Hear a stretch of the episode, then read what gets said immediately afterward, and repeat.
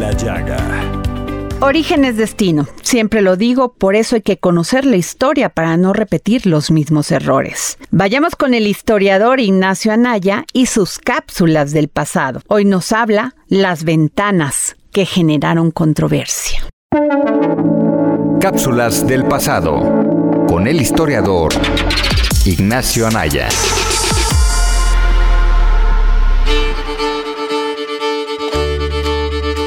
Hola Adriana, hola amigos del dedo en la llaga y a quienes nos escuchan en el podcast de cultura, soy Ignacio Anaya y esta es mi cápsula del pasado. En este episodio les quiero contar sobre los vitrales de Stonewall Jackson y Robert E. Lee, ambos generales de los Estados Confederados durante la Guerra Civil en Estados Unidos. Y bueno, les quiero contar esta historia porque ahora está muy presente el cuestionamiento sobre los monumentos, sobre cuáles pueden y cuáles no estar presentes en un determinado espacio. La historia de hoy trata sobre un caso bastante interesante, donde lo que se retiró no fue en una estatua o escultura, sino un vitral, o como también se le conoce, una cristalera. Esas ventanas de colores que son tan famosas en las catedrales. Bueno, eso fue lo que quitaron, y aquí va la historia. Esto sucedió en la Catedral Nacional de Washington, donde en el 2017 fueron retirados dos vitrales después de un proceso de dos años en que se revalorizó la presencia de dichas piezas en tal espacio. Ambas ventanas mostraban cuatro paneles, cada una la vida de los generales, de una manera similar como en Europa las catedrales muestran a los santos. En el caso de Stonewall Jackson aparecía en el último panel yendo al cielo portando una armadura de caballero medieval. Realmente era una glorificación de sus vidas e incluso denotándoles cierta divinización. Ambas ventanas fueron colocadas en 1953 gracias a una donación hecha por las Hermanas Unidas de la Confederación, quienes son, o son porque todavía existen, una asociación creada en 1894 por mujeres descendientes de los veteranos de la Confederación. Actualmente se les denomina como un grupo de una ideología supremacista blanca, o mejor dicho, racistas. Ahora bien, esto trae a colación un tema bastante interesante, y primero hay que hacernos una pregunta. ¿Por qué se permitió poner a dos generales confederados, el bando esclavista que separó a Estados Unidos y perdió la guerra civil en la Catedral Nacional de Washington? Responder a esta pregunta conlleva una reflexión sobre cómo un acontecimiento puede ser visto de diferentes maneras con el pasar de los años. Entonces tenemos los años 50 y con ello llega un periodo donde comienzan a aparecer los derechos civiles y la búsqueda por temas como la igualdad y la equidad. Y en la medida que avanza el movimiento de los derechos civiles, la proyección que había sobre los confederados en la guerra civil se degrada. Para contra contrarrestar esto, aquellas organizaciones que defendían a la Confederación contrarrestaron haciendo monumentos. Créanme, a pesar de casi 100 años del conflicto, la Confederación aún tenía mucho peso en la población sureña. Dentro de este contexto, esta organización de mujeres promovió la idea del supremacismo blanco y llegó sin mucho obstáculo hasta Washington, donde colocaron los vitrales de ambas figuras. Ahí estuvieron hasta que fueron removidas en el 2017 tras cuestionarse si aquellas ventanas de verdad eran una parte apropiada para el lugar sagrado de una nación. Esto después de un tiroteo ocasionado por un supremacista blanco en una iglesia en el 2015. Al final, ambos vitrales ya no están y actualmente hay un proyecto bastante interesante para reemplazarlos por algo más adecuado a estos tiempos. Espero les haya gustado la cápsula de hoy y recuerden seguirnos en el podcast de Adriana Delgado Cultura. Muchas gracias y hasta la próxima.